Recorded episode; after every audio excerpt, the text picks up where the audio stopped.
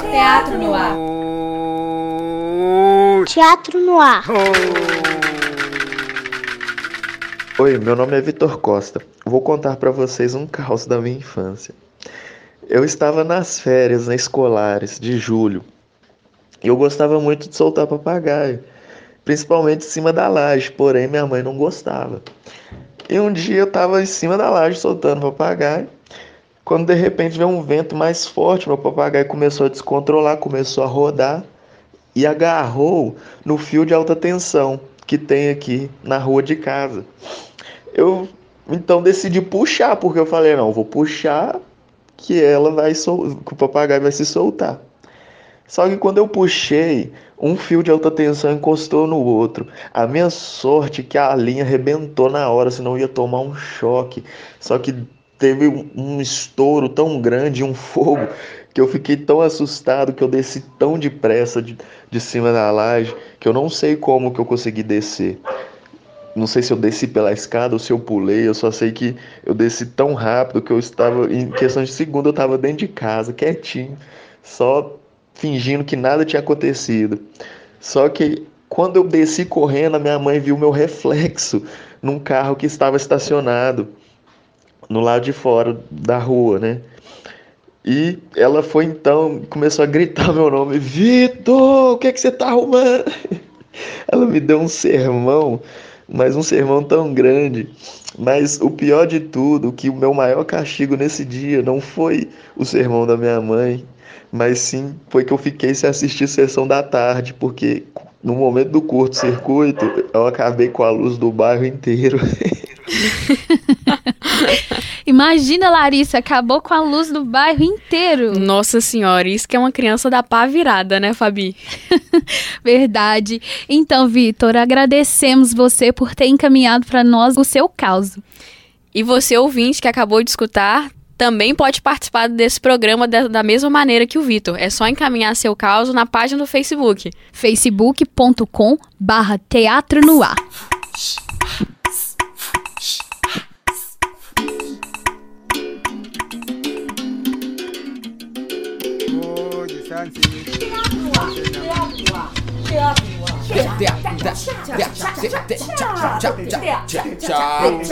Teatro no ar. Teatro no ar.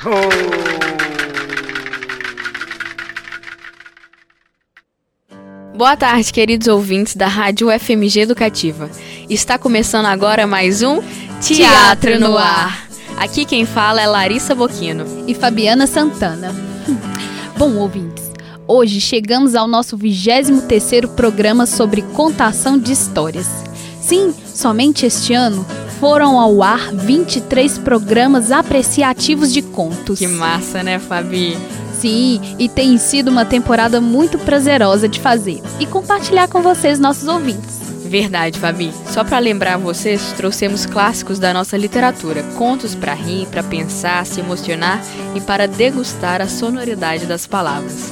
Entre nossos autores estão João Guimarães Rosa, Mia Couto, Conceição Evaristo, Ivan Ângelo, Caio Fernando Abreu e nos últimos programas nós deixamos com ela, Clarice Lispector, que na semana passada completaria 98 anos. Isso mesmo, Larissa. E hoje vamos retomar um trecho da entrevista do doutorando da Faculdade de Letras da UFMG, o professor Bruno Alvarenga, que irá falar um pouco da escrita de Clarice. Que mistério tem Clarice? Que mistério tem Clarice? Pra guardar-se assim tão firme no coração. Clarice Lispector, ela é uma escritora importante, além da qualidade da obra dela, por fazer um tipo de literatura que naquela época no Brasil ainda era muito pouco praticada, que é a literatura de cunho psicológico e ao mesmo tempo urbana. A gente já tinha alguns autores que trabalhavam com, com cada uma dessas vertentes da literatura psicológica. A gente tinha o Luz Cardoso, Cornélio Pena, e na literatura urbana a gente já tinha o Max Rebelo, por exemplo. Mas é com a Clarice que essas coisas vão se conectar e ela vai construir a obra dela em cima desses aspectos. É uma literatura voltada mais para o mundo interior do que o mundo exterior. O que a preocupa são questões internas do perso dos personagens, sentimentos, frustrações, medo, amor, coisas desse tipo.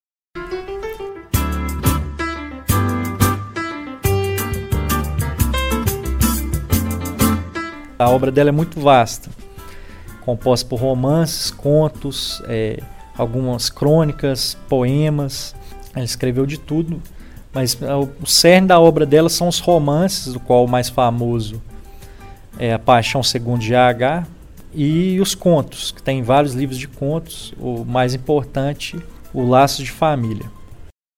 Há também uma questão da epifania na obra da Clarice Lispector, como eu disse antes, quando tem esses acontecimentos, é como se fosse algo que mudasse a direção da vida da personagem até aquele ponto. Ela ia, as coisas aconteciam até ocorrer aquele fato e a partir dali ela muda completamente, como se ela tivesse uma epifania, uma certa descoberta de algo na existência que ela não conhecia antes. Mas Clarice era a inocência nunca mostrou-se a ninguém. Então, ouvintes, esse foi mais um trecho da entrevista do professor doutorando da Letras, que já havia ido ao ar no programa 21. Mas de toda forma, vocês podem acessar nossa página no Facebook, facebook.com.br teatro no ar, e ver a entrevista completa. Ficamos agora com um momento de apreciação, com mais um conto delicioso de Clarice Lispector. Uma história de tanto amor, narrado por Laura Cerqueira, ex-aluna do Teatro Universitário da UFMG. O conto traz a história de uma menina que amava suas galinhas de estimação e que, por ser uma criança, vê a vida com uma leve inocência. Então, simbora? Simbora!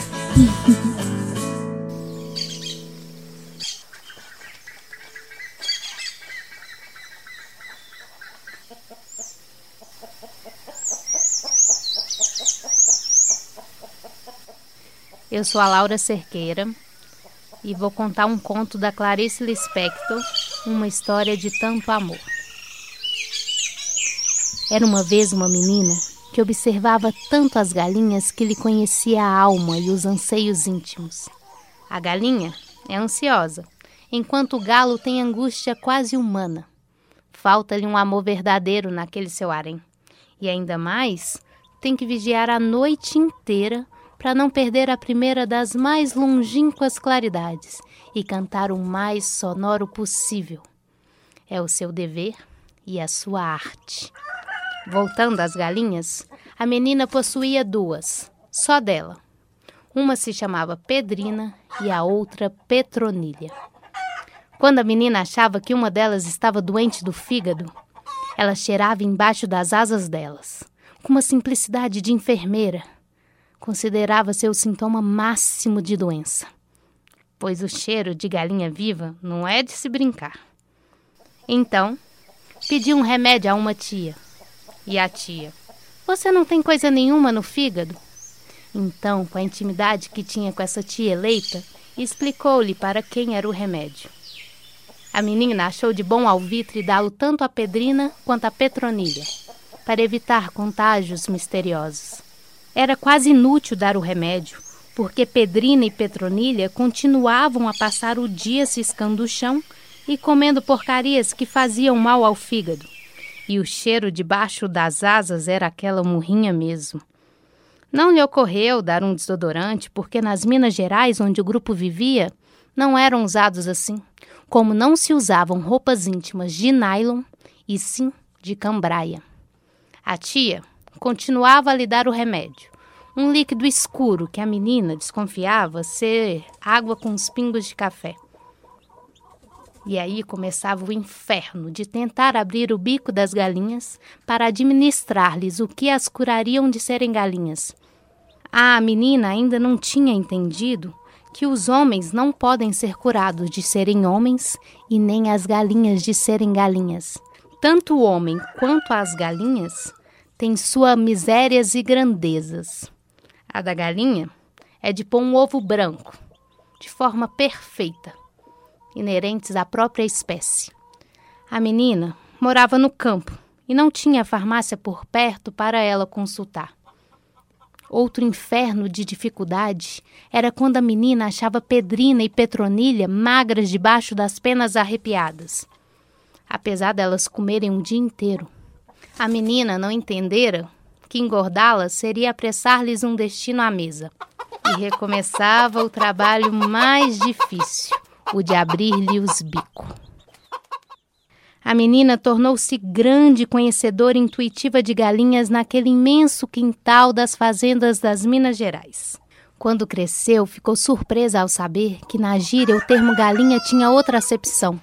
E sem perceber a seriedade cômica que a coisa toda tomava. Mas o o galo que é um nervoso, é quem quer. Elas não fazem nada demais e além do mais é tão rápido que mal se vê. O galo que fica procurando amar uma e não consegue. Um dia, a família resolveu levar a menina para passar o dia na casa de um parente, bem longe de casa. Quando ela voltou, já não existia aquela que em vida fora Petronilha. A tia informou: Nós comemos Petronilha. A menina era uma criatura de grande capacidade de amar. Uma galinha não corresponde ao amor que se lhe dá, mas, no entanto, a menina continuava a amá-la, sem esperar reciprocidade. Quando soube o que acontecera com Petronilha, passou a odiar todo mundo da casa, menos a sua mãe, que não gostava de comer galinha, e os empregados que comeram carne de vaca ou de boi. O seu pai, então, mal conseguiu olhar. Era ele o que mais gostava de comer galinha. Sua mãe percebeu tudo e explicou-lhe. Quando a gente come bichos, os bichos ficam mais parecidos com a gente, estando assim dentro de nós. Aqui de casa, só nós duas que não temos Petronilha dentro de nós. É uma pena. Pedrina, secretamente a preferida da menina, morreu de morte morrida mesmo, pois sempre fora um ente frágil. A menina, ao ver Pedrina tremendo num quintal ardente de sol, embrulhou-a num pano escuro e, depois de toda embrulhadinha, botou-a em cima daqueles grandes fogões de tijolos das fazendas das Minas Gerais. Todos lhe avisaram que estava apressando a morte de Pedrina, mas a menina era obstinada e pôs mesmo Pedrina toda enrolada em cima dos tijolos quentes. Quando na manhã seguinte, Pedrina amanheceu dura de tão morta. A menina, só então, entre lágrimas intermináveis, se convenceu que apressara a morte do ser querido. Um pouco maiorzinha, a menina teve outra galinha, chamada Eponina. O amor por Eponina. Dessa vez era um amor mais realista, não romântico. Um amor de quem já sofreu por amor. Quando chegou a vez de Eponina ser comida, a menina não só soube, como achou que era o destino de quem nascia galinha.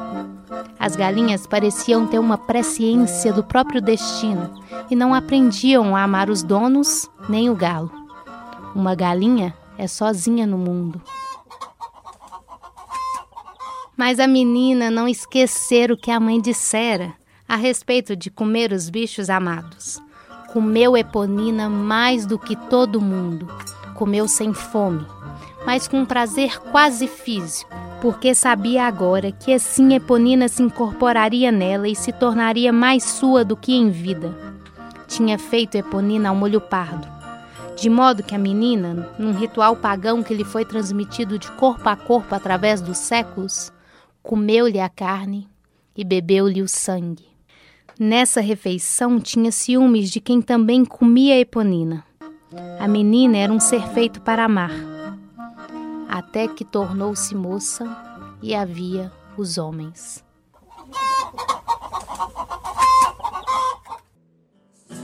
Estamos chegando ao fim de mais um programa da nossa temporada de contação de histórias. Ah, sigam nossa página no Facebook www.facebook.com barra Teatro no Ar. Lá vocês vão conhecer mais sobre a nossa história e também ouvir os programas que já foram ao ar. Aguardamos vocês.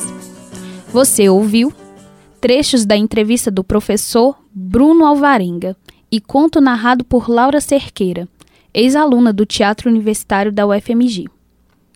Produzido e apresentado por Fabiana Santana e Larissa Boquino. Montagem técnica: Ângelo Araújo e Fabiana Santana. Identidade sonora: DJ. Coordenação e orientação da professora Helena Mauro. Agradecemos mais uma vez o professor Bruno Alvarenga pela entrevista e a Laura Cerqueira por compartilhar conosco esse conto tão bonito. Referência musical para o conto: Amélie Polan, extraído do YouTube. Este programa é uma parceria do Teatro Universitário com a Rádio FMG Educativa. Você ouviu? Teatro no ar.